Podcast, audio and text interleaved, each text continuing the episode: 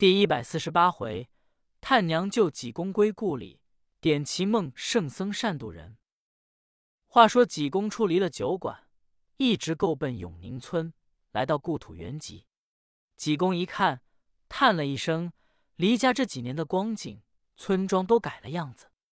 正是免走荒台，胡县拜谒，俱是当年歌舞之地。露冷黄花，烟迷圣草，亦系旧日征战之场。济公依着旧日儿童街长大，因时亲友半凋零。罗汉爷一进西村口，见路北一座大门封锁，正是当年济公自己的住宅。紧挨着三座大门，正当中就是王安石的住家。东隔壁是韩员外的宅子，西隔壁是李修缘的宅余。自修缘走后，王员外派人就把这所房子腾空了，用封条封上。济公今日一看，睹物伤情，回忆当年有父母在堂，家中一呼百诺，如今只落得空房一所，自己孤身一人，未免心中可惨。济公再抬头一看。见娘舅王安石正在门口站定，两眼发直，似乎心有所思的样子。书中交代，王员外为什么今天在门口站着呢？皆因韩城韩员外把老道打了一个嘴巴，斜着那出去。王员外觉着脸上下不去，见韩城进来，王安土就说：“韩贤弟，你这件事做的太莽撞了。老道同我过来。”乃是一番好意，贤弟你就粗鲁太过。韩城说：“兄长有所不知，这是我儿父，无缘无故，哪来的这么个老道，拿宝剑威吓我儿媳妇？倘若要吓着怎么办呢？本来你侄儿韩文美就有病。”王员外自己颇觉无味，甚为后悔，不该多管闲事，立刻告辞，回到自己家中。一问家人，老道并没回来。王员外一想，老道是我的救命恩人，这一来，老道大概是没捡见人，不肯回来。王员外打算要谢老道几千两银子，也不知老道哪去了。自己觉得颇为烦闷，又想对不起老道，故此来到门口了望。正在发愣，济公赶奔上前，跪倒在地，口称：“舅舅在上。”生男李修缘给舅舅行礼。王安石一瞧，是一个穷和尚，褴褛不堪。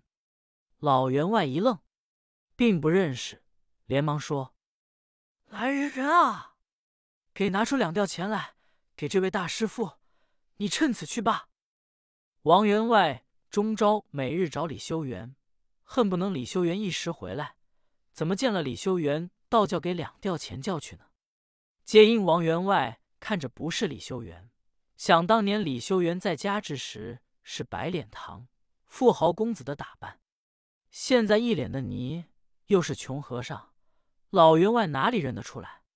三员外只打算是和尚，必是知道我的心思，他故意要这么说，故此要给两吊钱，叫和尚去罢。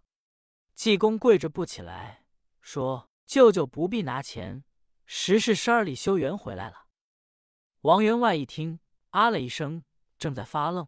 王权、李福来到，王金一瞧，这个穷和尚在这跪着，也不知所因何故，赶紧上前行礼说：“爹爹在上，孩儿有礼。”王权是在凤鸣居听王禄说老员外差点死了，王权甚不放心，因此赶紧回来，见老员外正在门首，王权上前一磕头。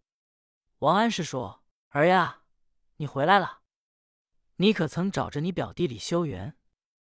王权说：“孩儿并没找着李修缘，在萧山县，孩儿遭了一场不白之冤的官司，差点丧了性命，因此孩儿回来了。”王安石点了点头。王权就问：“你这和尚跟我们走了一遭，为何在此跪着？”济公说：“表兄，你不认识我了。”我就是你表弟李修缘回来了。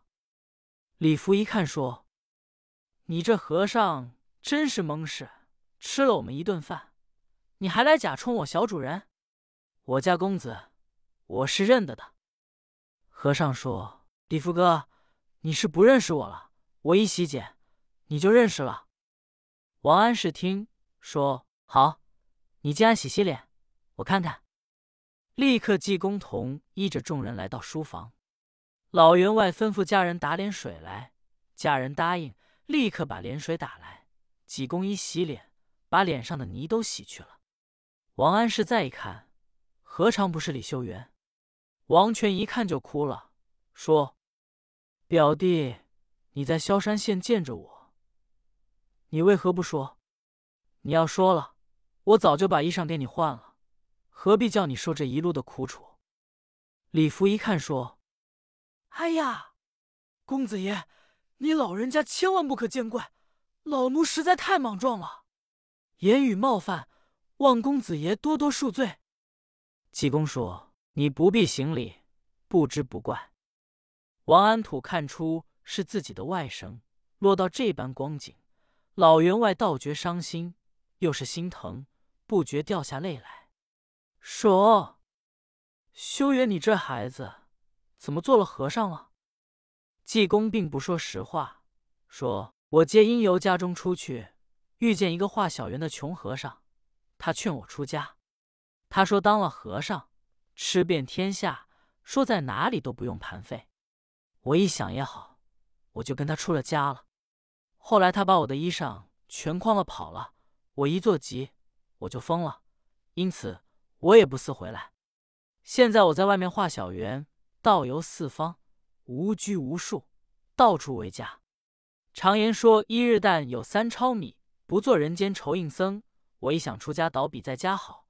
跳出红尘，静观云水，笑傲江湖，醉里乾坤，湖中日月，荣辱不惊，祸福不计。虽处寂寥之滨，而心中快乐；虽景离祸之时，而物外逍遥。我是到处有缘到处乐，随时随分随时安。王员外一听，说：“你这孩子真是胡闹！家中万贯家财，享不尽的荣华，受不尽的富贵，你自己要不出去，何必落到这般境况？从生人以来，你哪里穿过这样破烂的衣裳？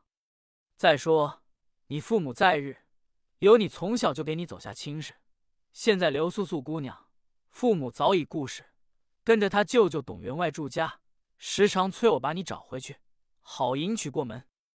你这一出去，知道的是你自己要出去的，不知道的还说我贪图你家的富贵，把你逼走了。